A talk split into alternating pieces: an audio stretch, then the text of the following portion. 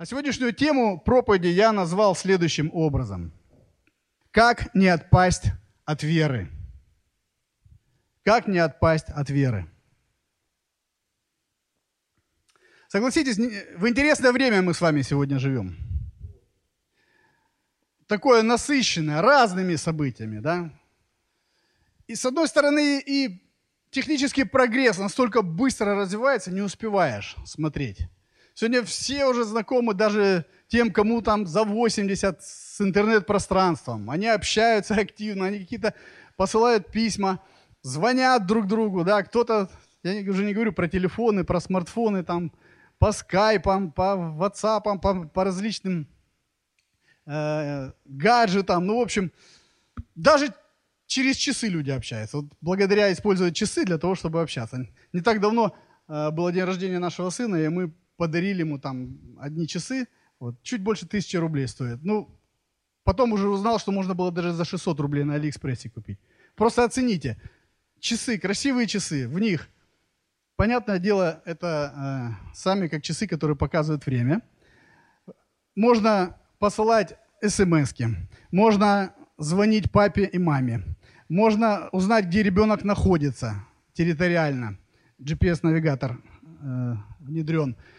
Можно даже фонарик включить и с фонариком что-то делать. И это все там за 600 рублей. Думаешь, господи, 15 лет назад мы только вот там, или 20 лет вообще, да, могли только в фантастических фильмах такое увидеть у спецагентов. Сегодня наши дети ходят как спецагенты, а мы их вычисляем как спецродители.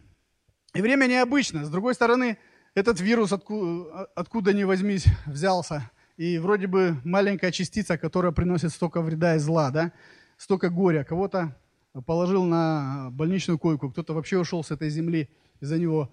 То есть кто-то дома сидит, не секрет, сейчас изоляция в, в разных странах продолжается. И, в общем-то, непонятно. Тут же экономический кризис вроде бы давит, и люди ожидают его, все вот говорят, не знаем, как дальше жить, в чем хранить деньги, или вообще как зарабатывать, и так далее, и так далее. То есть масса, масса, масса таких событий. И на фоне этого еще я хочу сказать, что Божье Слово нам все это предсказывало. Еще за сотни, за сотни и за тысячи лет даже.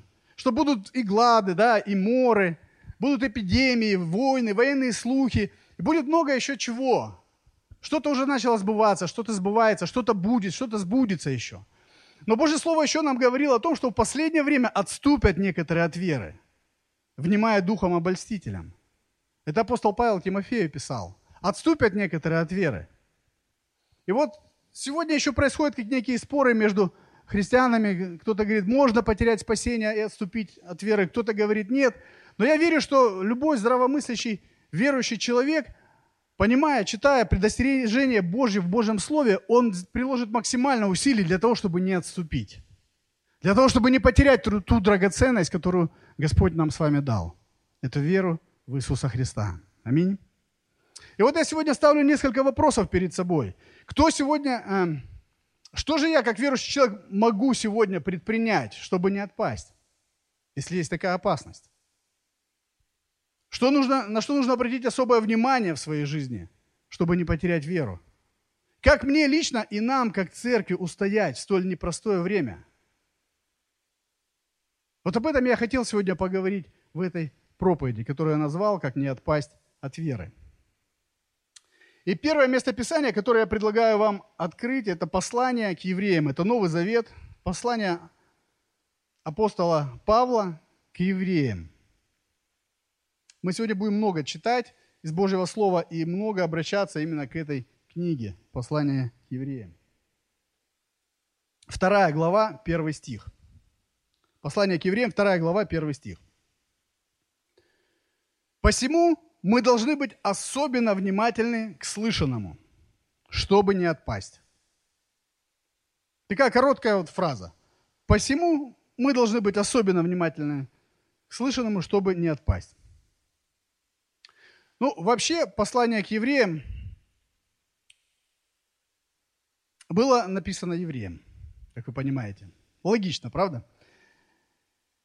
С целью их утвердить. Это были евреи, которые обратились ко Христу, которые прошли через крещение, их крестили. Они крестились, они приняли Иисуса Христа в свое сердце. И они находились в достаточно незавидном поначалу положении. Им, им действительно было тяжело, потому что в то время их, ну, э, они переживали гонения. Они переживали гонения как от язычников, которые не верили и не, и не, не, не воспринимали их, как тех, которые последовали за Христом.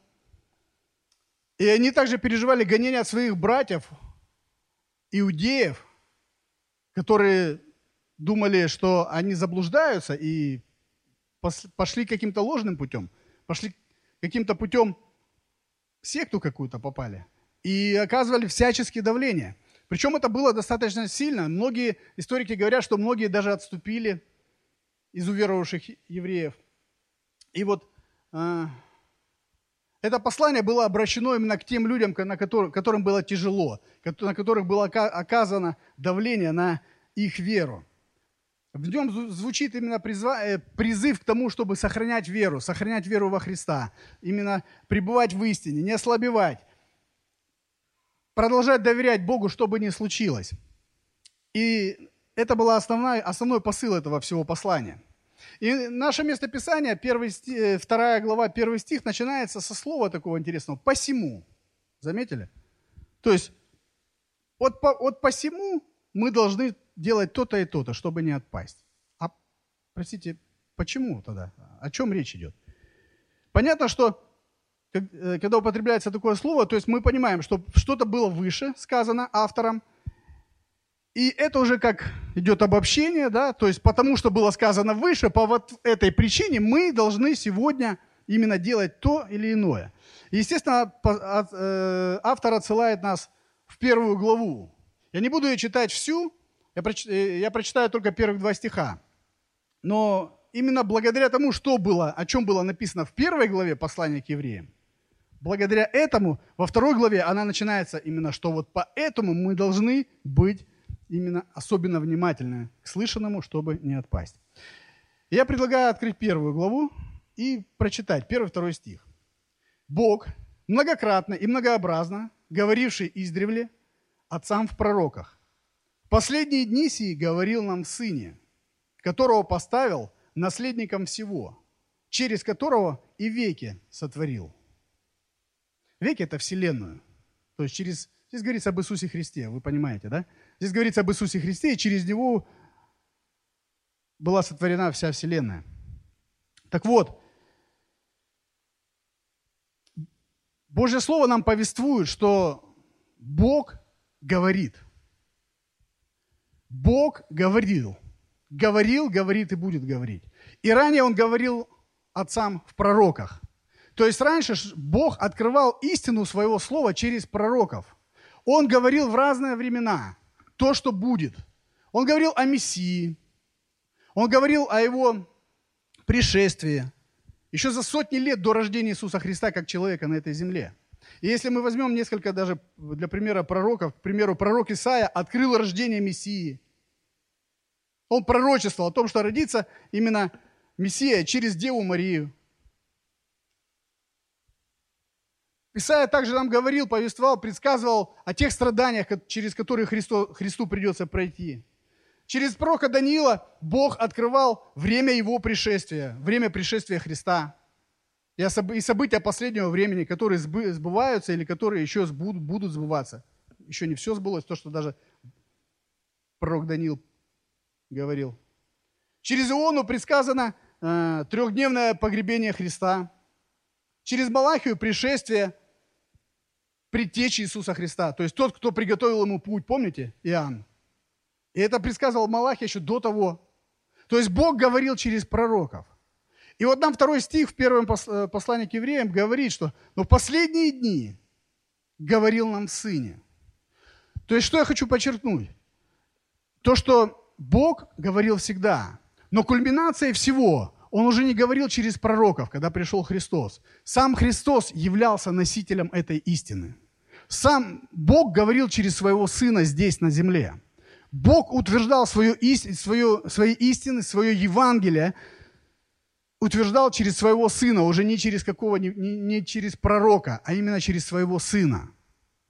И Сын – это тот сын, который сам являлся Божьим Словом. Вы помните в Евангелии от Иоанна, э, как начинается? Вначале было Слово, и Слово было у Бога, и Слово было Бог, да? И без Него ничего не начало быть, что начало быть. И дальше говорится, и Слово обитало с нами, полное благодати и истины. Это говорится об Иисусе Христе. То есть в нем была вся благодать и вся истина. Христос представил уже полную истину э, здесь, на земле, то, что необходимо людям. И послание к евреям об этом говорит. Здесь дальше идет э, сравнение, по, показано, что говорится про ангелов, говорится про Христа, про, про, то, про то, кто Он вообще. И вот понимая, что Он принес эту истину, неоспоримую истину Божьего Слова, которую Бог открыл через Своего Сына – вот именно в таком ключе мы начинаем читать второй, вторую главу, где написано «посему», то есть по этому, потому что выше авторитета нет, потому что сам Христос принес вот эти истины. Вот, только, вот поэтому мы должны быть особенно внимательны к слышанному, чтобы не отпасть. То есть он поднимал, поднял максимум, максимальный авторитет Иисуса Христа и максимальный авторитет самого послания, Божьего Слова – которое принес в том числе Иисус Христос. Посему мы должны быть особенно внимательны к слышанному, чтобы не отпасть. Слово «отпасть». Это слово использовали в терминологии, которая характеризовала течение реки. Тихое течение реки, которое мало-помалу что-то отбивало от берега, допустим, плохо привязанную лодку, либо к берегу, либо э, к какому-то, допустим, причалу, лодку плохо привязали. И вот это слабое течение реки мало-помалу отбивало и уносило. Сегодня верующие люди подвергнуты различным давлениям. Со стороны духовного мира мы знаем, что есть дьявол, который не спит и не дремлет, да, и ходит, как рыкающий лев. Со стороны различных кризисов, различных трудностей, давления со всех сторон. И суета где-то жизни затягивает людей, житейские заботы, которые всячески пытаются нас вот так же мало-помалу оторвать от Христа и от Его Слова. Я думаю, каждый, кто в церкви уже не первый год, вы замечали это. Это не происходит как-то так вот в лоб. Это может быть происходить вначале, когда человек только уверовал, пришел, допустим, к своим близким, да, и сказал, как я пришел к отцу домой, говорю, папа, я покаялся. Он вообще не понимал, о чем речь, но он понял, что что-то произошло плохое. И там сразу такой лев поднялся. Вот. Ну, со временем Бог все изменил. Нет, здесь именно ти- потихоньку, шаг за шагом, тихим-тихим таким. Суета, там где-то не помолился, там где-то не почитал, там где-то не пободрствовал. А тут шабашка хорошая подвернулась, а как раз суббота, служение. Да ничего, Бог поймет же. Я же... Он же меня благословляет сейчас, я пойду заработаю. И так далее, и так далее. Потихоньку, потихоньку, шаг за шагом, и отрывает человека. Отпадает человек. И для того, чтобы этому противиться, нужно быть особенно внимательным к слышанию, нам послание к евреям призывает. Чтобы мы могли противостоять этому, чтобы мы не были теми людьми, которые отпадают – которых уносит мало-помалу. Мало-помалу. Мы должны быть внимательны к слышанному, к слышанию священного писания. А это значит, что это значит?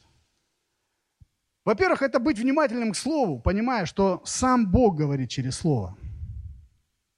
Такая банальная вещь, да, вот банальная истина. А я вам хочу задать такой вопрос. Скажите, пожалуйста, вот честно, сами, сами себе, можете руки, руки не поднимать. Когда вы последний раз, беря вот эту книгу в руки, ощущали легкий трепет того, что вот это Божье Слово, написанное, людьми написано. Но сам Бог участвовал в том, что это было написано. Вы относились к нему именно таким образом. Вы можете себе сами ответить.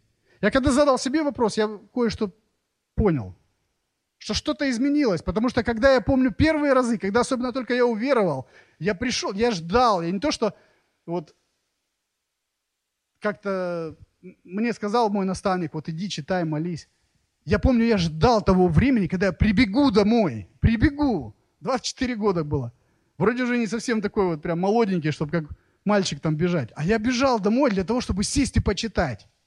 Я понимал, Бог, Бог своем слово открыл, открывает нам. И до того момента, когда я не уверовал, не принял Христа в свое сердце, я пробовал читать. Для меня это был просто набор каких-то историй, там, фраз. Но после того, когда Христос пришел в мое сердце, эта книга захватила меня. Я думаю, вы переживали такое. Ты читаешь, читаешь и не можешь оторваться. Думаешь, страница за страницей. Не все понятно, не все. Но оно как-то захватывает. И так хорошо потом внутри, правда? Мир такой тебя наполняет. И я задаю сегодня себе вопрос, как часто, беря эту книгу в свои руки, я переживаю трепет.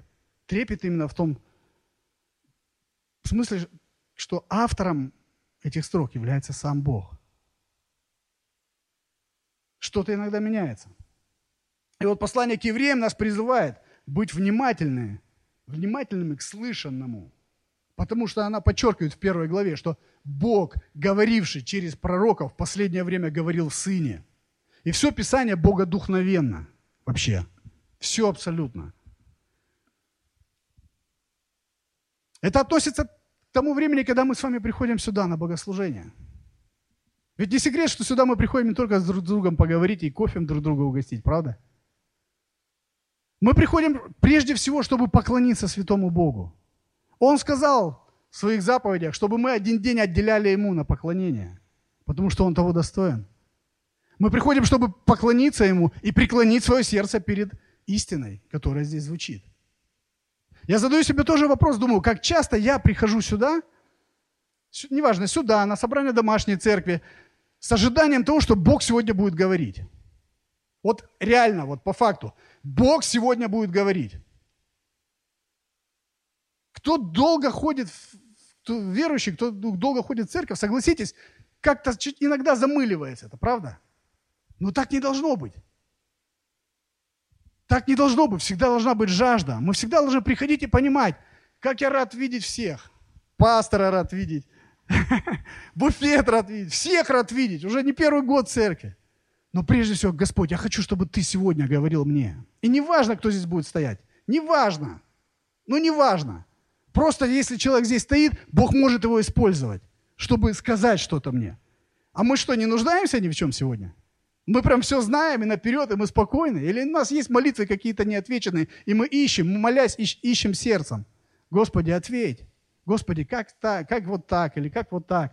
Я думаю, вы переживали иной раз время, когда вы приходите, вы дома молились, молились, задавали Богу какие-то вопросы, и вы не понимаете, как поступить. Приходите на богослужение, и раз тут пастор начинает что-то говорить, и эти слова врезаются просто вам в сердце, ты думаешь, откуда он знал, что я об этом молился? Я ж вот этого... Было такое? Это Дух Святой, это Бог говорит. Он сегодня говорит. Вопрос в нас, насколько мы сегодня трепещем перед Божьим Словом, насколько мы внимательны сегодня к Божьему Слову. На домашней церкви то же самое. Почему? Вы думаете, что если пастор на домашнюю церковь не приходит, там Бог не говорит? Дело не в пасторе. Дело в том, что когда двое или трое собираются во имя мое, Христос сказал, вот это важно. Именно во имя, ради Него.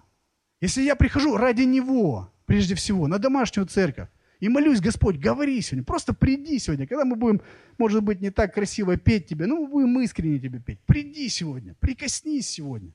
Как часто мы получали благословение, когда просто вот два-три человека соберется на домашней церкви в плохую погоду, без настроения, все, начинаем прославлять, что-то начинает происходить, и через две-три песни прославления уже другие люди стоят рядом со мной. Уже приятно хоть на них посмотреть. А то же вообще буки какие-то были такие вредные, все плохо было. Почему? Бог прикоснулся. Бог коснулся человек, человека. Бог говорит с человеком. Здорово. Важно то отношение, которое мы, как мы относимся к Божьему Слову. Я верю, что атмосфера в наших домашних церквях еще больше изменится в лучшую сторону. Атмосфера на служении, когда будет каждый приходить и жаждать просто того, чтобы Бог прикоснулся и говорил сегодня, она будет другой. Это сто процентов.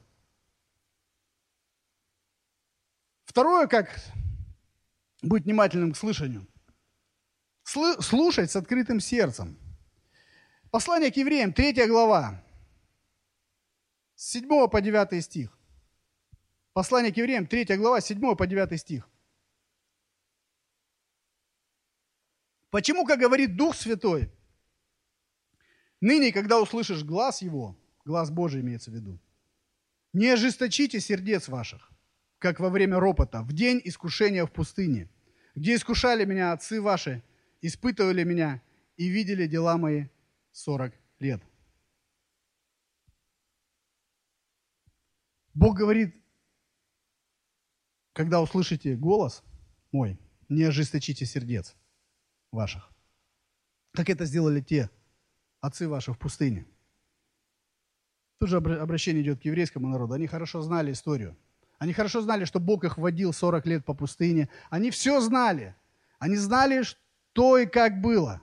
Кто-кто, евреи умеют передавать историю друг другу из поколения в поколение. Я понял из этого отрывка, что можно слушать, что Бог говорит. И можно даже слышать. Но не принимать сердцем то, что Бог говорит по отношению к себе самому. Автор использует иллюстрацию, как во время ропота в пустыне, тех времен, когда они были по пустыне, ходили и роптали. Потому что это был самый яркий пример того, что люди слышали, что Бог говорит, но сердцем они абсолютно не приняли. Удивительно, вспоминая те времена, ты понимаешь, что там неверующих не было, согласитесь. Два с чем-то миллиона человек ходило по пустыне.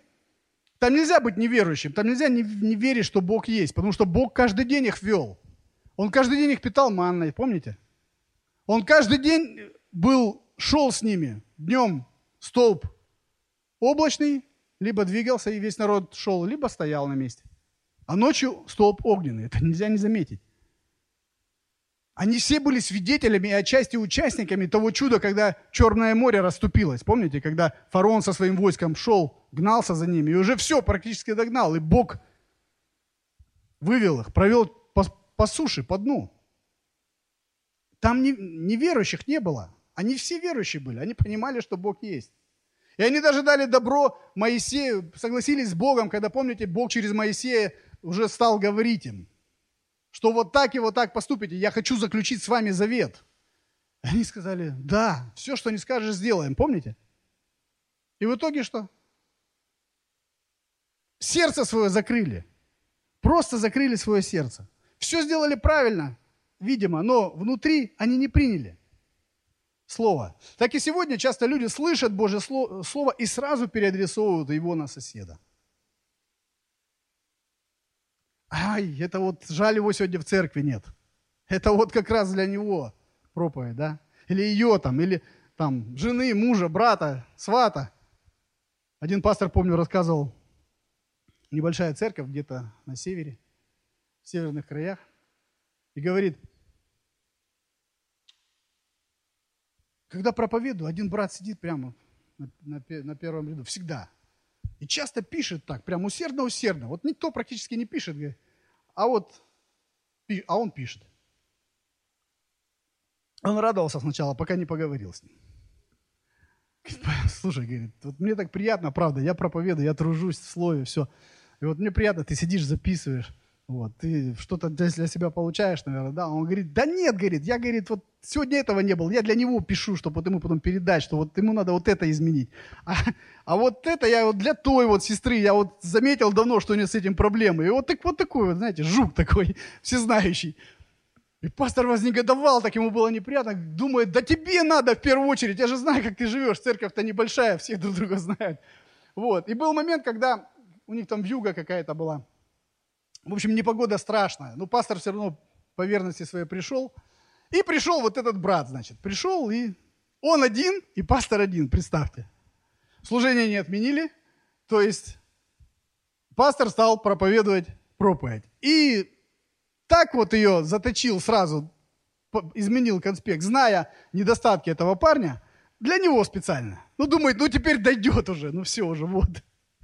И говорит, он сидит и пишет, и тут же что-то шепчет, и плачет, смотрю, думаю, а он говорит, слава тебе, Господи, думаю, дошло, говорит, наконец-то. И в конце подхожу, говорит, ну как тебе пробовать, как служение, все, тут слезы вытирает, пастор, говорит, так классно, спасибо, я просто вот сокрушаюсь, как жаль, что их всех не было сегодня. Но это правда, вот так было. А что, у нас так не бывает? Я себя ловил, честно, ловил на мысли, когда что-то звучит, мне прям иногда хотелось повернуться туда. Или я ловил на себе косой взгляд любимого человека. Типа, вот видишь, ну, запиши на скрижалях сердца. Это ж тебе, ты ж понимаешь, ну, это ж тебе. Грешим таким способом? Ну, бывает. Так, так бывает. Люди так реагируют, они либо начинают, Слово Божье, оно же неудобно, если оно в чистом виде звучит. Оно всегда часто очень обличает, оно часто очень показывает там, где мы неправы, там, где мы вынуждены обнажиться, вытащить то, что вот какой-то скелетик в шкафу спрятался. И оно, конечно, неприятно, но оно благословенно, когда человек принимает его, смиряется перед Богом. И Бог врачует это сердце, эту душу, избавляет его от греха и так далее. И, и все хорошо. Но если только человек принимает, не, не играет в стрелочника или просто игнорирует. А это на самом деле опасно, игнорировать Божье Слово. Это опасно. Фарисеи они игнорировали, когда Христос по земле ходил. Они принимали, что Он от Бога. Помните, Никодим ночью к Нему пришел? И он же сказал, ну, учитель, мы знаем, что ты от Бога. Мы знаем. Но мы не можем принять. Это против наших вот систем, устоев, против нашего мировоззрения. И что им Иисус говорил? Он говорит, вы овцы не моей паствы. Потому что овцы моей паствы, они слушают меня и идут за мной. А вы нет. Вы не мои овцы. Я понимаю, из практической части можно извлечь следующий вывод, что где бы я ни находился, вот где бы я ни находился, на домашней церкви, или дома, может быть, в уединении, там, не знаю, или, или с Божьим Словом на, на руках, мне просто необходимо научиться с открытым сердцем принимать Божье Слово.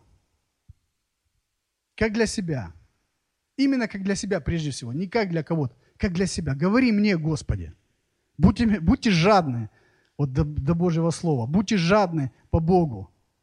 Это не грех. На жаждущее Бог написано и зальет. Есть люди, которые жаждут, и вот Бог каким-то образом настигает их. А есть те, которые просто приходят. Вот будьте жаждущими, мое вам пожелание.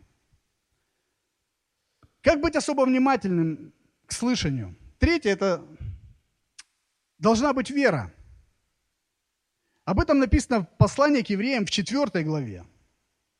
Первые и вторые стихи. С 1 по 2 стих. Автор послания евреев продолжает наставлять, наставлять, наставлять Божий народ, которому тяжело, который нуждается в том, что кто-то может быть на грани отступничества.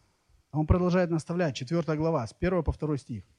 Посему будем опасаться, чтобы когда еще остается обетование войти в покой Его, в покой Божий, не оказался кто из вас опоздавшим. Ибо и нам оно возвещено, имеется в виду Слово Божье, обетование, как и тем. Но не принесло им пользы Слово слышанное, не растворенное веру, верою слышавших но не принесло им пользы слово слышанное, не растворенное верою слышавших, тех, кто слышали. То есть слышало много людей. Кому-то принесло пользу Божье Слово, а кому-то нет. И не побоюсь сказать, что сегодня тоже мы слушаем Божье Слово. И вот кому-то из здесь сидящих оно принесет пользу, а кому-то не принесет. И критерий Растворенное слово верою. Растворенное слово верою. Что за растворенная вера? Конечно, это образное выражение. Это образное выражение. Смысл его в следующем. Когда мы внимательны к Слову и позволяем Ему в нас войти, чтобы оно было действенным в нашей жизни, необходимо принять его верою. То есть открыть свое сердце и, и, во-первых, понять, что это Божье Слово. Это не просто человеческие какие-то высказывания. Если, конечно, звучит Божье Слово, безусловно.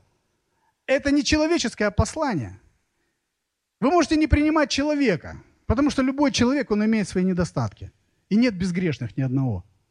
И любого из нас, просветив в лучах Божьей славы, столько всего найдется, самим плохо станет. Но послание, которое мы проповедуем, читая из этой книги, это Божье послание.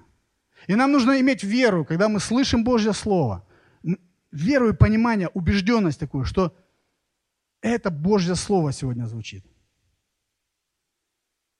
То есть верую в авторитет Божьего Слова и с верой в практичность Божьего Слова, что оно живо и действенно. Это его характеристика. Божье Слово само про себя говорит, что оно живо и действенно.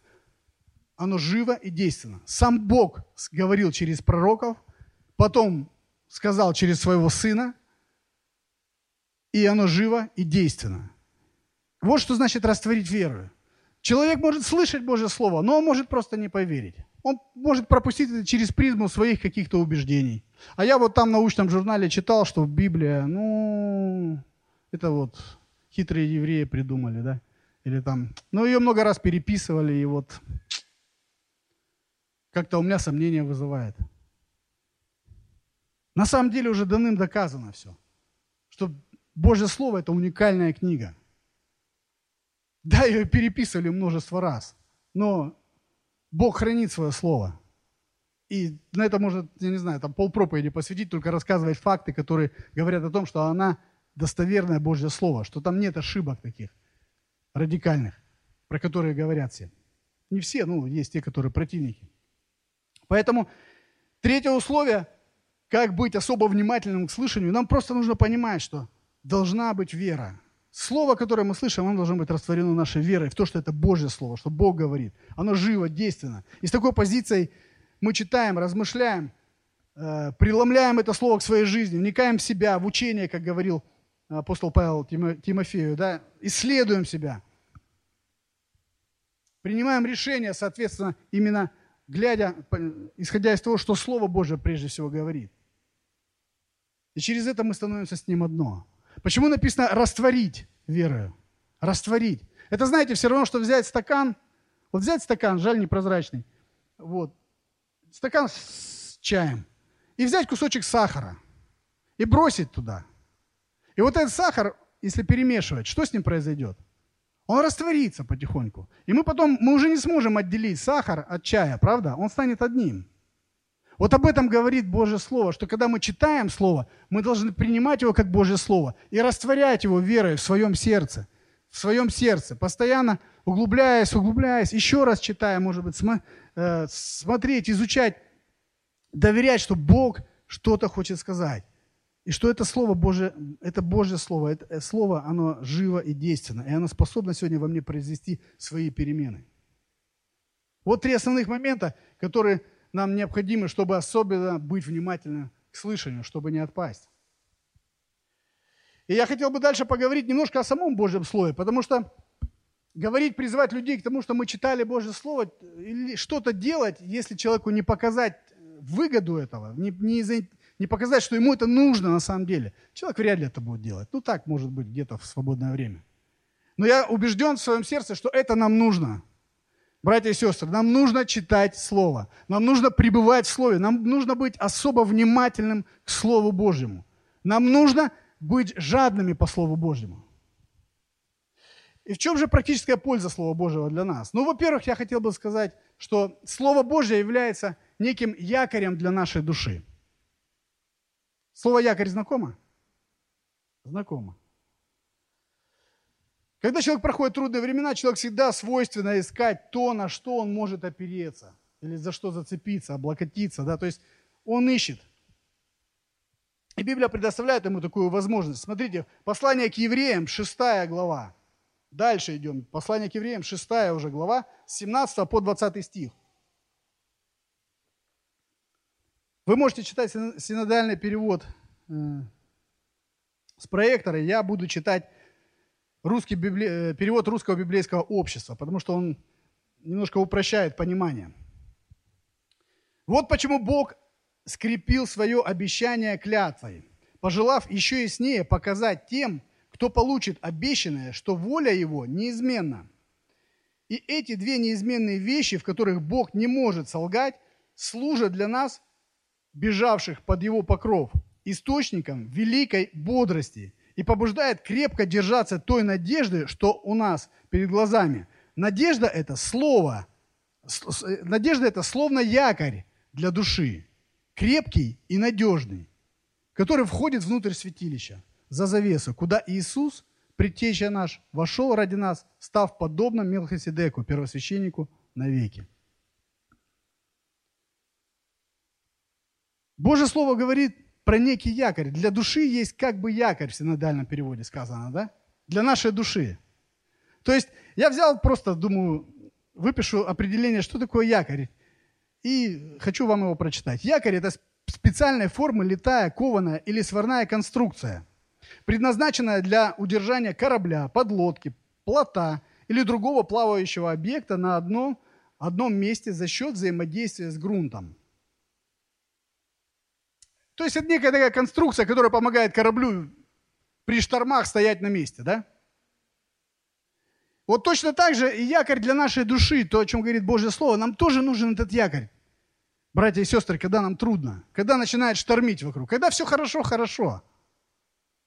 И очень хорошо видно, когда человека начинает штормить, он попадает в какие-то ситуации нестандартные в своей жизни, у кого какой якорь. Или у кого какой фундамент. Помните, как в Библии сказано про пример про два дома. Два дома люди строили. Внешне может быть абсолютно одинаково. Но один что делал? Построил на песке, а второй на камне бросил якорь туда, пробурил до аргелита. Мы же на Кавказе живем, у нас по-другому строить нельзя. Так и здесь. Зачем нашей душе якорь? Чтобы не, не, не сорвало. Чтобы вот потихонечку нас не отбило не увело в сторону. И вот как раз Божье Слово, оно является нашим якорем нашей жизни.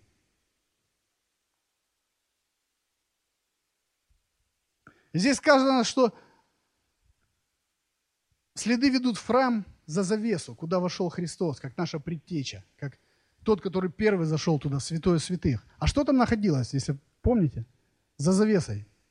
Или кто находился там? Там находился ковчег и Бог, Божье присутствие.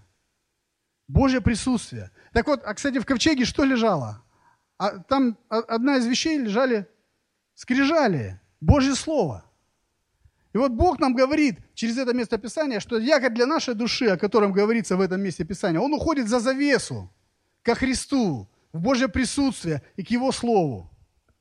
То есть, когда приходит день злой, важно якорь души направлять ко Христу, к Его Слову. Это самый верный способ устоять. Это самый верный способ устоять. Кто-то еще пытается нажать какие-то кнопки, позвонить знакомым, по, какие-то, может быть, связи использовать, деньги. Это на своем месте. Если есть возможность куда-то позвонить, можно позвонить. Но последнюю точку всегда Христос ставит. Нам важно уповать прежде всего на Него и иметь с Ним эту связь, иметь с Ним этот якорь быть углубленным в Него и в Его Слово. Вот для чего нам нужно Божье Слово. Одна из причин – это то, чтобы мы укореняемся в Нем, и Он является нашей опорой. Я верю, что у каждого человека есть свои принципы жизненные. Знаете, я убежден, что жизненные принципы нужно строить на, на основании Божьего Слова. Тогда не прогадаете. Потому что когда приходят злые дни, очень часто людей, люди начинают обижаться вдруг на Бога начинают какие-то претензии Богу говорить. Верующие люди. Но если иметь, постоянно пребывать в Слове, постоянно с открытым сердцем, с верой, читать Слово, замечать какие-то вещи для себя, вырабатывать принципы Божьи, выписывать для себя, для своей жизни. Когда приходит трудный момент, вот этот якорь не позволит вам сорвать, вас сорвать. Один из принципов моей жизни, я четко понимаю, что Бог сказал, я не оставлю тебя и не покину тебя. Написано так? Написано. Кому приходили много раз мысли, что Бог оставил его? особенно за свое поведение. Ты думаешь, вот я вот так, так, так поступил, я тут обещал, не сделал, это по какой-то причине подвел. Господи, в общем, по-человечески я уже себя ненавижу, злюсь на себя. И ты не чувствуешь Бога. Я могу чувствовать рядом свою жену, потому что я могу ее взять за руку, я ее вижу. Но я не вижу его. Он так сделал. Я держусь за него верою. И неважно, чувствую я или нет. Если есть у меня этот принцип, я себе часто говорил, Господь, я не чувствую ничего, мне кажется, вообще просто все, все пропало. Небесный шеф, все пропало. Но я знаю, ты мне обещал. Ты обещал, ты сказал, что я не оставлю тебя и не покину. Как бы я гадко не поступил даже вот в адрес твой. Или как бы я тебя не подвел. Это якорь, это принцип, это столб моей жизни. Я понимаю, он верен своему слову. Он не человек, чтобы ему лгать. Он не просыпается с плохим настроением. Сегодня так, а завтра, извини, не с той ноги встал, сегодня плюшек не будет, все. Такого не бывает. Он верный Бог. Я должен быть укоренен в этом. Я понимаю другой принцип, что Бог, если я исповедую свои грехи, как написано, 1 Иоанна 1.9, Он простит меня, будучи верен и праведен. И как бы я что ни сделал в своей жизни, как бы я где ни согрешил или не ошибся, я могу прийти к Нему и сказать, Господь, Ты обещал. Если я исповедую, то есть если я соглашусь с тем, что я не прав перед Тобой, а мы верующие, мы тоже делаем ошибки, и мы грешим. И апостол Павел об этом тоже говорил, что все мы немало согрешаем. Я говорю, прости меня. И не важно даже, что я не чувствую какого-то прощения. Я верой в Слово Божье знаю, что он, он верен и праведен. Он мне сказал, я прощаю тебя. И я отпускаю это от сердца. Я не хожу под грузом вины, думаю, нет, не простил. Я не чувствую ничего. Я не чувствовал, что... Я не слышал никаких голосов. Я не чувствую мира какого-то или что-то, какое-то проявление. Да не надо чувствовать. Мы верой к Богу приходим. И если есть этот у меня принцип, если этот столбик есть в моей жизни, все нормально. Я знаю, что в трудный момент я вырулю с его помощью. Потому что я опираюсь на него. А это Божье Слово нерушимое. Следующее, он, бла, он добр, и он отец. Мне это очень часто помогает. Или все э, призванным, как там, любящим Бога, призванным по его изволению, все содействует ко благу, да? В сложной ситуации попадаешь, думаешь, Господи, как меня сюда угораздило. Недавно проповедь об этом была, не буду повторяться. Но просто ты понимаешь с другой стороны, что Он Бог, во-первых, который держит все под своим контролем. Он не мог пойти сварить кофе и в этот момент что-то прозевать, и с тобой это случилось. По какой-то причине он это допустил. И это мой железнобетонный принцип. Я понимаю, что он это допустил. Мне это приятно, абсолютно неприятно. Но почему я должен обижаться на него? Он благ, Божье Слово говорит. Он добр. Мой отец добр. И если что-то произошло в моей жизни не по моему сценарию, это не то, что вот он виноват и вся вина на нем, что если даже что-то страшное произошло. Если он позволил этому произойти, я не понимаю, почему. Ну, ну так должно было быть.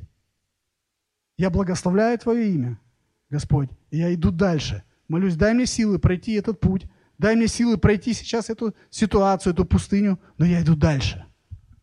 И я говорю себе, ты не имеешь права на него обидеться. Он, он добр, он мой отец. Все. Отец никогда не, не даст чего-то плохого своему ребенку. Если только это не, ну, не поможет ребенку от чего-то плохого уйти. И это принцип. И когда трудно, когда тяжело, когда что-то происходит не по моему сценарию – меня это держит, потому что я понимаю, я укоренен в этом слове, я вижу это в слове, я вижу, что Бог об этом говорит. И неважно, как бы я при этом себя чувствовал, ну, неважно абсолютно. Раз так, значит так, да будет имя Твое благословенно. Ты допустил. Как Иов, помните, сказал? Мы что, только доброе должны от Бога принимать? Жене ответил. Почему полезно для нас Божье Слово? Потому что оно якорь для нашего сердца, для нашей души. Мы можем в трудное время устоять, если мы только укоренены. Если нет, ну извините, это как в, при большом шторме. Сорвет. Следующее. Слово Божье содержит в себе жизнь.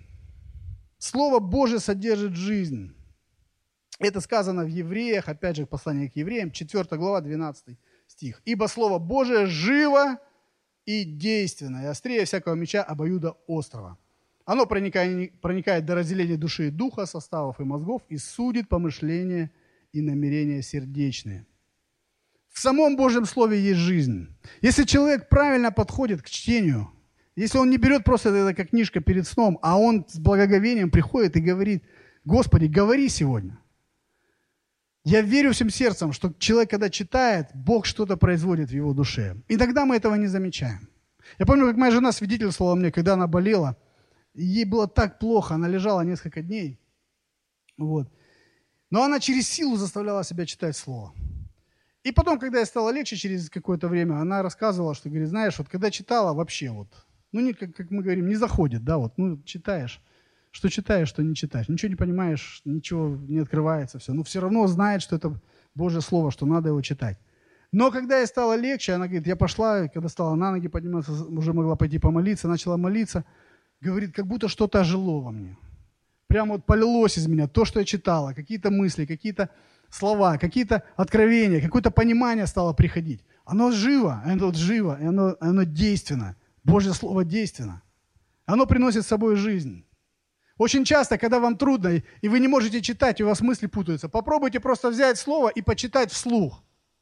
Вот бывает так, мысли просто сбиваются, аж прям вот такая круговерть, прям вслух. Я люблю псалмы читать. Вот 22-й псалом, который мы сегодня пели, люблю его часто в трудные моменты говорить о том, что Господь мой пастырь, я ни в чем не буду нуждаться. И прям через свою душу пропускает и говорит, ты мой пастырь, я тебя поклоняюсь и тебя люблю, ты выше всех, я в твоей руке, никто не дотянется до меня, если ты не посчитаешь нужным. Слава тебе, Господи. И ты читаешь, бывает раз, два, три, ты вслух читаешь, вроде бы как бы через силу, но вот эта жизнь, которая в Писании есть, это Богом вдохновленная книга, она начинает оживать, или твоя душа начинает оживать благодаря этому слову. Вот почему нам нужно читать, дорогие, Слово Божье. В нем жизнь Божья. В нем жизнь. И чем больше мы будем им наполняться, э, этим словом, тем больше Божьей жизни будет в нас. Я вам точно говорю. Человек, который говорит, я общаюсь с Богом, я люблю, я люблю Бога, но, с Бог, но его слово не любит или не читает, он обманывается. Там никогда не будет Божьей жизни, никогда. Потому что она в его слове. Она в его слове. Слово Божье дает безопасность нам. Евангелие от Иоанна, 10 глава. 27 и 28 стих. Здесь уже слова Иисуса Христа. «Овцы мои слушают, слушаются голоса моего, и я знаю их, и они идут за мной, и я, да, и я даю им жизнь вечную, и не погибнут вовек, и никто не похитит их из руки моей». Смотрите, как здорово. «Овцы мои слушают голос мой», Бог говорит, «и я знаю их, и они идут за мной. И я даю им жизнь вечную. И не, по, и не погибнут вовек, и никто не похитит их из руки моей. Где вы еще такую безопасность найдете? Бог говорит, никто не похитит моих детей из моей руки. Никто. Но это при условии, что овцы мои, они слушают голос мой. Да, и отвечают, соответственно, и идут, следуют за Христом. Он говорит, я даю им жизнь вечную не погибнут и будут в безопасности. Одна из, одно из отличий истинно верующих людей, они слушают Слово и поступают согласно Ему.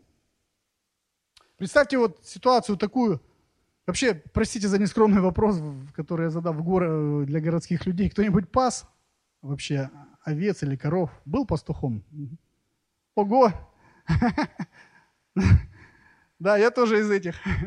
Я дней пять, будучи в Украине у бабушки, я не помню, 10 или 12 лет было, я помогал пастухам пасти. Было 200 голов, представьте, это не маленькое стадо. И вот представьте такую ситуацию, когда овца, там, козочка или корова идет, и пастух ей ее зовет. И она так себе думает, слышит, пастух зовет. О, пастух зовет. Как хорошо, вспомнил про меня и пошла в другом направлении. Я вам хочу сказать, это нонсенс. Такое бывает. Но вообще это нонсенс. Если такое бывает, там прилетает потом посох пастуха. Я помню, еще за полчаса до того, как э, с пастбища коровы должны были уйти, а они шли, представьте, 200 голов, они шли по центральной дороге деревни. Вот деревня, как правило, одна дорога, да, и справа хаты, слева хаты – и вот эти 200 голов идут, и им все равно, кто там едет, что там происходит. Вот пока они не пройдут свои там полтора километра, все отдыхают. Либо потихонечку пристраиваются и едут так в таком же темпе. Потому что 200 э, голов не подвинешь. Так я вам хочу сказать, что эти умные животные, они уже за полчаса собираются. Собираются к тому месту, такие как бы ворота были у нас. Они собираются и ждут. А кто еще не собрался, кто там гуляет, Пастуху стоит просто позвать. Манюня, Манюня, Манюня. Вот так их звали. И они бегут, бегут, бегут с разных сторон, бегут. Там, может быть, с десяток останется каких-то там особо увлеченных, да. Ну, там уже помогают плеточкой под зад, чтобы быстрее пришла домой. Поэтому это нонсенс, когда овечка находится в стаде, и она не слушает пастуха. Ну, это вообще, это, это нонсенс. Но, к сожалению, в Божьем стаде так бывает. Так бывает. Христос говорит, что его овцы, они слушают. А те, кто не его, те не его. Он сравнивал, помните, с другой, с другой отарой. Он говорит, одни овцы, а вторые козлы. Так будет поделено. Это не я сказал, это Библия так говорит. Он говорит, разделю, одних по правую руку поставлю, когда приду, других по левую. Одни овцы послушные, а вторые непослушные козлы. И козлам не позавидуешь. Как-то так. Поэтому быть послушным нашему пастуху – это безопасно. Быть наполненным его знать его слово. Потому что мы не можем знать не знать слова и быть послушным. Это тоже нонсенс, согласитесь. Нам нужно знать, понимать и свое сердце преломлять, покорять. Потому что нам не очень всегда это бывает приятно. Нам не, не очень хочется прощать злых людей. Нам не очень хочется. Нам очень ча- чаще хочется разобраться со злыми людьми. Но Бог говорит, не-не-не, подожди, нет. Молись за него, благословляй его, подари ему что-нибудь. Прости его. Так говорит Божье Слово. И мудрость в том, чтобы быть послушным и покорным этому. Это безопасно. 1 Тимофея 4,16, здесь написано, «Вникай в себя и в учение, занимайся этим постоянно, ибо поступая, ибо так поступая, и себя спасешь, и слушающих тебя». Апостол Павел призывает к этому же Тимофея, вникать в себя, быть предельно внимательным и в учение. И производить сравнение. Вот мы сегодня сидим и слушаем какие-то моменты. А как у меня обстоит с этим? Как у меня со словом? А прихожу ли я на служение? Я действительно ожидаю от Бога, или я просто привык уже, пришел просто потому, что сегодня суббота? А на домашнюю церковь с каким я сердцем прихожу? Про машины поговорить там, или все-таки мне хотелось бы, чтобы каждый из нас пришел и принес что-то, что Бог ему открыл. Псалом, откровение, пророчество, как я себя взвешиваю? Взвешиваю ли я себя вообще? Если человек мудрый и понимает, что Божье Слово ты этому учит, и это безопасно, значит, нужно так делать. Внимательность к Слову Божьему – это инструмент, посредством которого человек сохраняется в спасении. К сожалению, большинство верующих так и не выработали или потеряли эту привычку проводить время с Божьим Словом. Часто бывает по остаточному принципу. Сейчас время суетное такое, сейчас давит все вокруг. Сейчас нужно массу дел сделать, правда? А вот как проблема, так все, начинаем все сначала. Господи, где ты? Что там слово говорит? Давай будь, посмотрим. Там, ты пастырь мой, да, ты там верен, обещавший и так далее, и так далее. Нет, должно быть от обратного. Я верю, что должно быть установлено, прям вот конкретно установленное время – то ли это утром, то ли это вечером, то ли это днем. Когда человек, вот он выделил это время. Все равно, что твой босс с работы позвонил, твой шеф и сказал, послушай, вот в это время, чтобы ты был на совещании, или в это время, чтобы ты был вон там. Почему? Потому что я так сказал. И когда так, так подходить к этому вопросу, я думаю, что на кое-что начнет меняться. А иначе получается, не получается. Иначе мы всегда обходим, и в итоге-то нас обворовывают. Потому что Слабое христианство, когда слабое пребывание в Слове, когда поверхностное пребывание в Слове. Дьявол этим пользуется и очень часто наносит людям урон. А потом еще и подставляет Бога, и люди говорят, а где был Бог, когда вот это или это происходило? Да Бог-то на месте был, все хорошо было. Где был ты? Если в человеке нет внимательности к Слову, он рано или поздно будет унесен течением из церкви, так как в нем не будет этой настоящей Божьей жизни. Человеке, когда не, нет этой Божьей жизни, ему становится неинтересно, он потихонечку остывает. И как это течение мало-помалу, потихонечку отбивает, отбивает эту лодочку и отрывает и уносит. Я не так давно встречался с человеком, который мне близок был по сердцу. Это был когда-то мой стажер моей домашней церкви. Уже прошло лет 15, наверное. Я помню, как мы вместе славили Бога, как мы вместе проводили часы, наверное, в молитвах свидетельствовали людям о Христе. я никогда не думал, что этот человек вообще его просто вот его оторвет так из церкви. Раз и все. В один момент, раз, приткнул, приткнулась на чем-то и все. И ты ищешь эти глаза, ты пытаешься ну, как-то поговорить, сказать, как там церковь, как там Бог. И ты понимаешь, там все так, шторки опущены так, все потухше. Думаешь, как вот, как ты дошла до этого? Что произошло? А то-то и произошло, что тихим сапом дьявол, мало-помалу. Не бывает, я не верю в падения такие сиюминутные, сию секунды. Раз человек упал, ушел из церкви. Нет. Где-то что-то поселилось. Где-то не пободрствовал, где-то не молился, где-то не пребывал в слове, где-то что-то вот лукавое нашел. И потом в определенное время это просто выстрелило.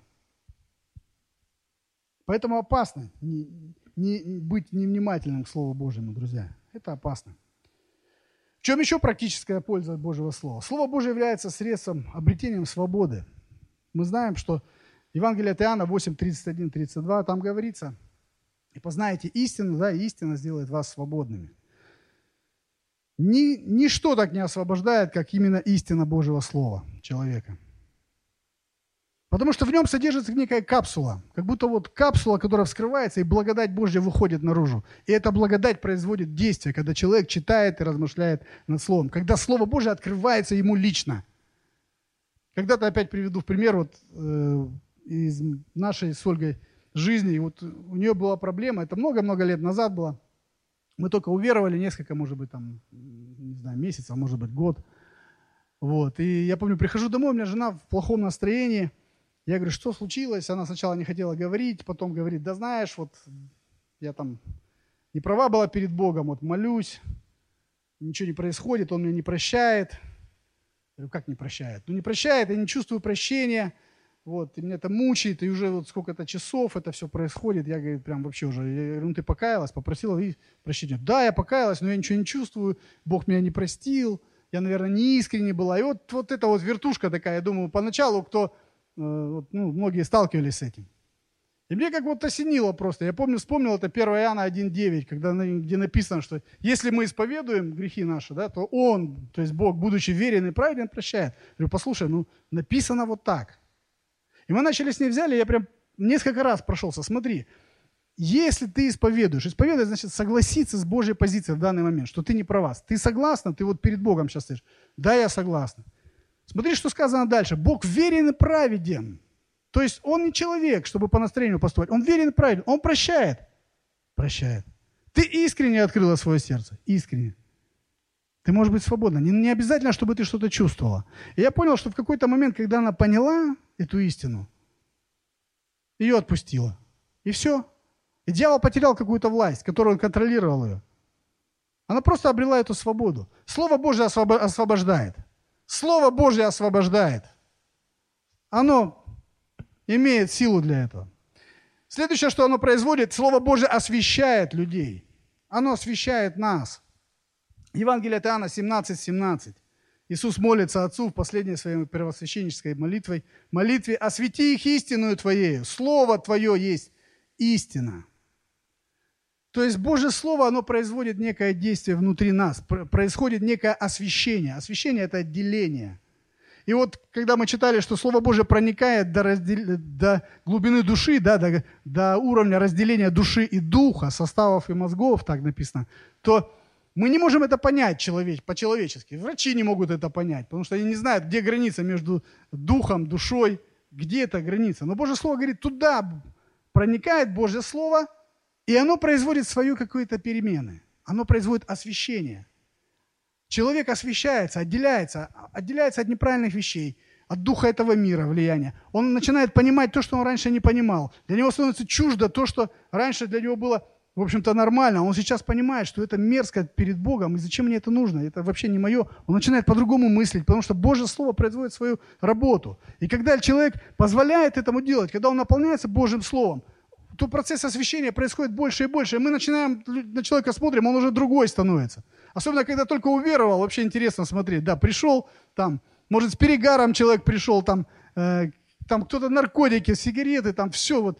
Э, женщины бывают там, ну вот, так уже настолько жизнь прям их дьявол вот раздавил, да, ну неопрятные, все. Проходит какое-то время, смотришь, другой человек, глазки блестят, светятся, все. И вообще другой человек начинает разговаривать, смотришь по-другому совсем. Что такое? Что с тобой произошло? Иисус пришел в ее сердце.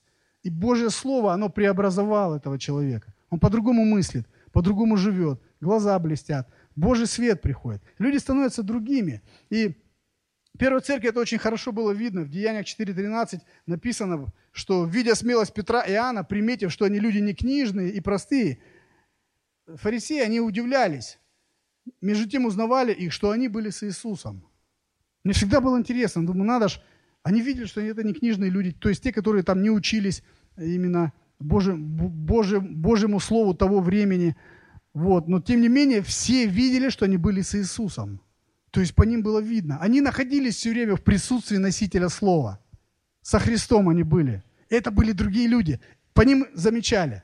Я недавно даже слушал э, одну э, проповедь, да не проповедь, свидетельство мусульманина, который обратился ко Христу. Вот, и интересная такая история. Он говорит, что, знаете, в общем, так сложилось, он, он не хотел пить, а был в зависимости алкогольной. И он так любил жену прям вот, и он все время ей обещал, дорогая, я не буду пить. Он искренне был, он не лукаял.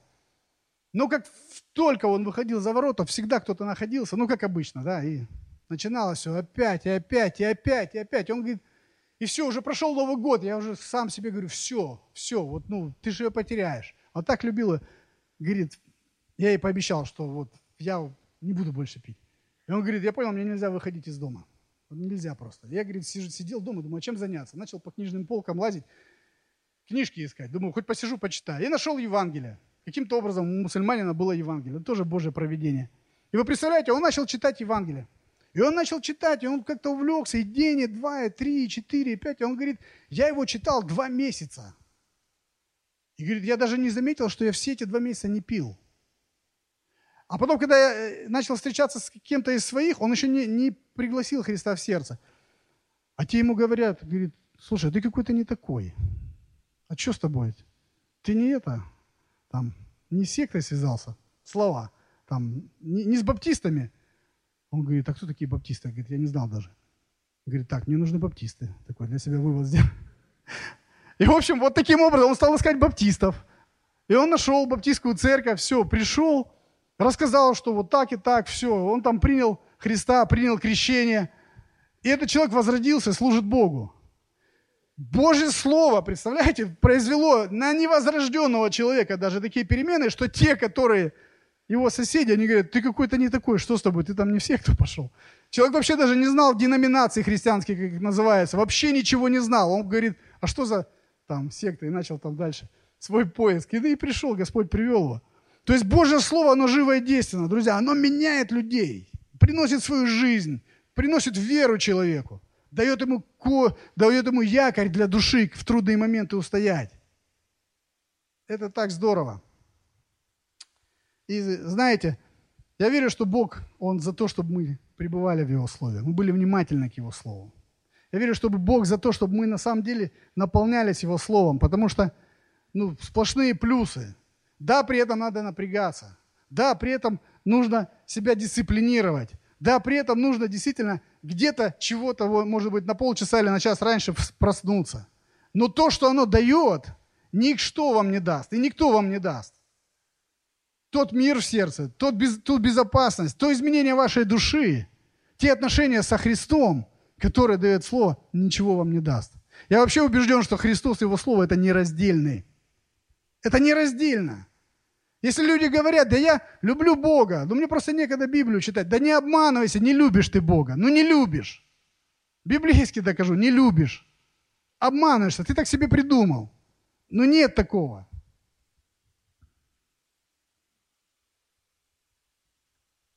Евангелие от Иоанна 8.31. Иисус сказал, тогда сказал Иисус к уверовавшим в Него иудеям, если прибудете в Слове Моем, то вы истинно мои ученики. Вот и все. Если пребываете, критерий простой. Значит, истинно я ученик. Если не пребываю, надо бить в колокола. Надо что-то делать со своей жизнью. Надо убрать гаджеты подальше. Взять пост от гаджетов. Пусть от еды не можете взять. Пост от гаджетов. День, два, месяц. Не знаю, кому сколько нужно. Я слышал, один пастор действительно вот в зависимость попал от телевизора, говорит, взял пост со всей семьей там на несколько дней. Перестал смотреть телевизор. Кому-то это не нужно. Мне вообще сто лет не нужно. Я телевизор смотрю только на Новый год. Все новости узнаю с интернета, честно. Мы вот, хоть спутник подключил, вообще не смотрим его. Вот. Новости с интернета и все. Ну и малышу там через YouTube мультики там такое, не больше. Фильм захотели посмотреть, взяли, скачали, посмотрели. Все. Ну а кто-то вот он прям не может, он вот влюблен в этот экран. Его это контролирует. Контролирует, значит надо убрать. Гаджеты, то же самое, социальные сети. Сколько мы в них время проводим? Очень много, правда? Давайте к Божьему Слову возвращаться. Мы же все в небеса идем. Это для нашей души благо. Потому что грядут времена, кто знает какие. Божье Слово говорит, что времена жесткие будут. Последнее время будет очень жестко. И нам нужно быть готовым, друзья. Нам нужно быть действительно углубленным в, Бог, в Боге, укорененным в Боге. Не всегда пастор будет рядом, который помолится за вас. Есть времена сражений, когда сам уже выходишь против Голиафа своего, и нет никого рядом. Все, все, кто рядом, боятся, как Давид. Но у него были перед этим дни тренировок, когда он пастухом был, он там разбирался с, с теми, кто уносил его овечек, там, медведи, волки, с ними разбирался. А потом уже Бог позволил ему выйти против трехметрового великана. Поэтому нам нужно самим быть крепкими и укорененными в нем. Аминь. Вам вообще хочется Божье Слово читать? Я прям не знаю даже как. Я вам сниться буду. А вы мне, если я читать не буду, хорошо?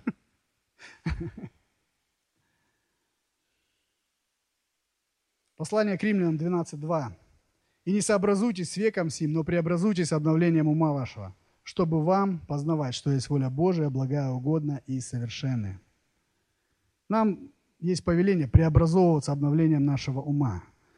Потому что дух этого мира, он работает гораздо сильнее, мощнее. Нам нужно пребывать в Слове, чтобы ясно понимать картину, что происходит, как строить жизнь, как воспитывать детей, как э, исполнить волю Божию, кто такой Бог вообще и так далее. Нам нужно быть в этом. Потому что много разных э, заблуждений сейчас, много разных, столько проповедников, можно, вот открываешь YouTube, столько проповедников, что Некоторых слушаешь, думаешь, вообще он Библию ни разу не открыл, а просто там зажигает, что-то рассказывает. Думаешь, вообще, а где Божье Слово тут? А людям нравится, когда зажигают там все. Это да, это на все на своем месте, но во главе должно Слово Божье в любой проповеди быть. Это фундамент должен быть. Если в церкви не проповедуется Божье Слово, бегите из такой церкви. Не важно, что если там тысяча человек. Нам в нашей душе Божье Слово нужно. Недавно один из людей пришел и говорит, я такое слушала, это мне жена рассказывает, к ней подошла и говорит, такое слушала, там, такое слушала, столько просмотров в Ютубе, там, такой проповедник. Но, говорит, правда, говорит, все, все не так, как наш пастор, все в обратном. Она говорит, ну ты сама выводы сделай. Пастор-то не потому, что пастор, вот он пастор, потому что пастор всегда ссылается на Божье Слово и аргументирует Божьим Словом. Если там миллион просмотров, но Божьим Словом не аргументируется ни одна истина. Да не надо слушать таких проповедников. Не нужны они вам. Они только беду принесут. Беду. Нам нужно все пропускать через Божье Слово. И тогда все будет хорошо. Итак, если обобщать все, о чем мы говорили, вернуться, хотелось к более практическим вещам, то мне бы хотелось бы вам пожелать. Во-первых, дорожите с Божьим Словом. Нам нужно понимать, что это слово самого Бога, которое направляет, изменяет, укрепляет нас и не дает нам отпасть от веры. Дорожите им. Просто вот свое отношение, свое сердце. Вот просто настраивайте свое сердце. Потому что сердце его можно настроить.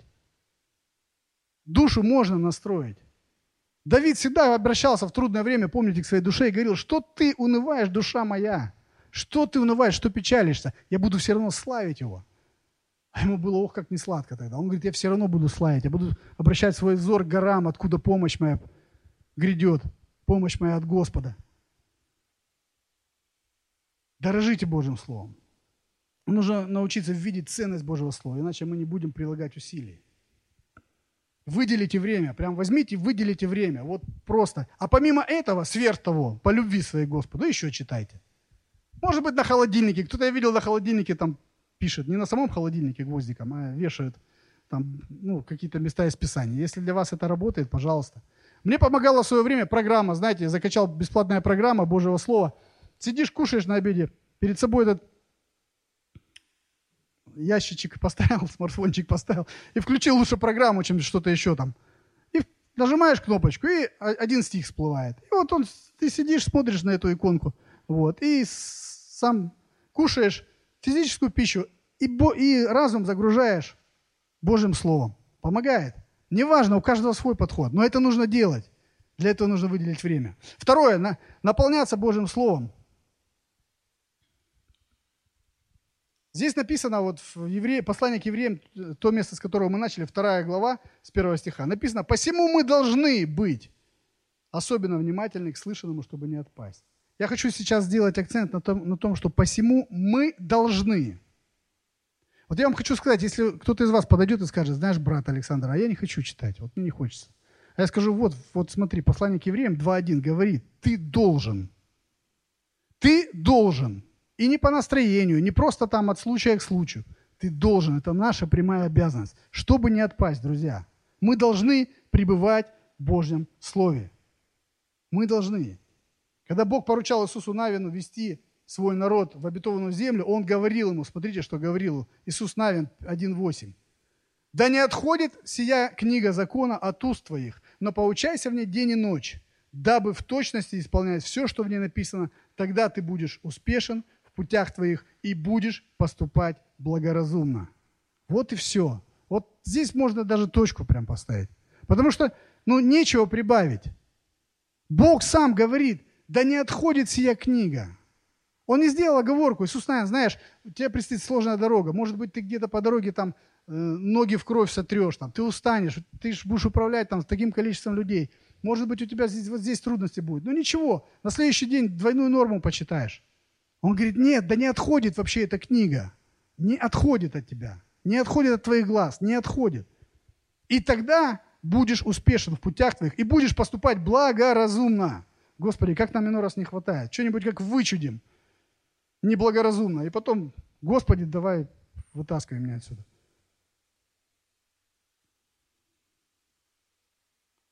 Я слышал разные истории разных людей, которые боролись с этим. Это у всех. Плоть есть плоть. Всем лень. Духовная какая-то лень, там, не знаю, физическая лень. Ленность ума, лень или тяжело, устал.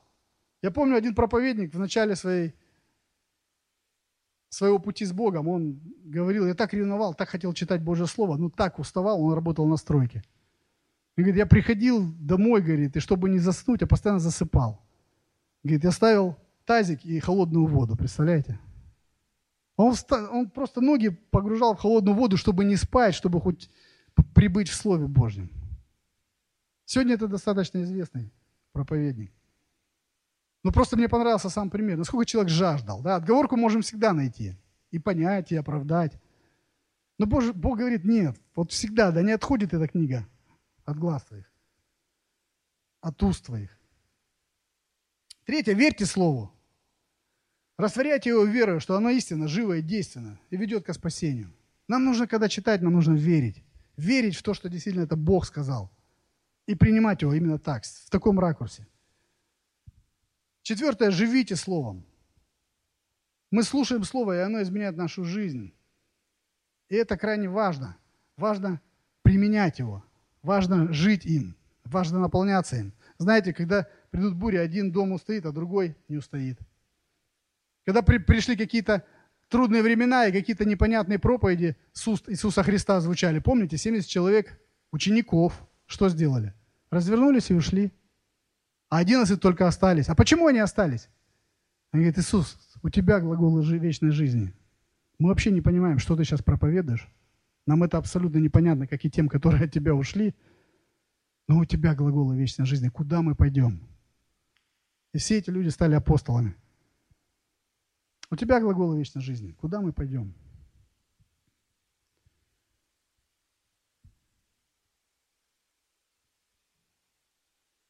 Нам необходимо Божье Слово не для того, чтобы просто выжить в какой-то среде агрессивной, там, не отпасть от Бога, но просто для того, чтобы жить, чтобы учить своих детей. Потому что то, как с ними общество работает, и мир работает, сильное давление, очень сильное. Если они будут видеть в доме своего примера, примера того, как родители поклоняются Богу, как родители относятся к Божьему Слову, как родители относятся к служению, как родители относятся к служителям церкви. Как родители вообще, чтут ли они Бога или нет. Что бы потом им не рассказывай, как потом не говори. Бесполезно. Это все равно, что курить и говорить, сынок, не кури. Он скажет, да, пап, хорошо. Но когда ему уже станет 16, уже скажет, пап, ну, у меня своя жизнь, я сам решу.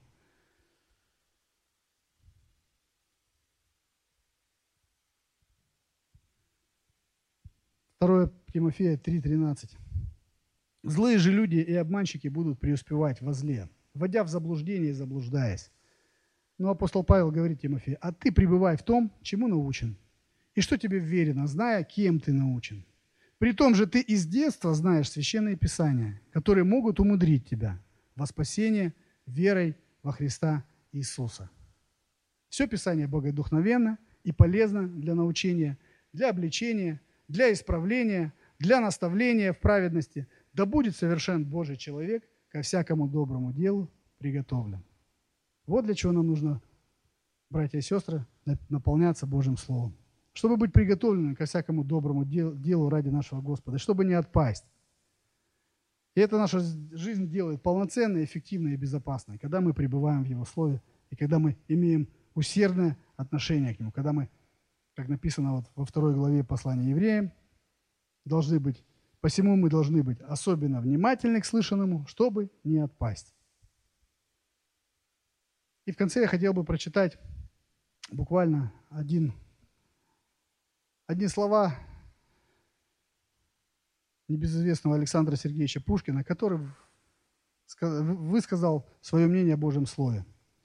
Он сказал такие слова. «Я думаю, что мы никогда не дадим народу ничего лучше Писания. В нем находим все, всю человеческую жизнь. Религия создала искусство и литературу, все, что было великого с самой древности. Без этого не было бы ни философии, ни поэзии, ни нравственности. Англичане правы, что дают Библию детям. Мои дети будут читать вместе со мной Библию в подлиннике. Библия всемирна. Вот единственная книга в мире. В ней есть все. Давайте поднимемся и помолимся.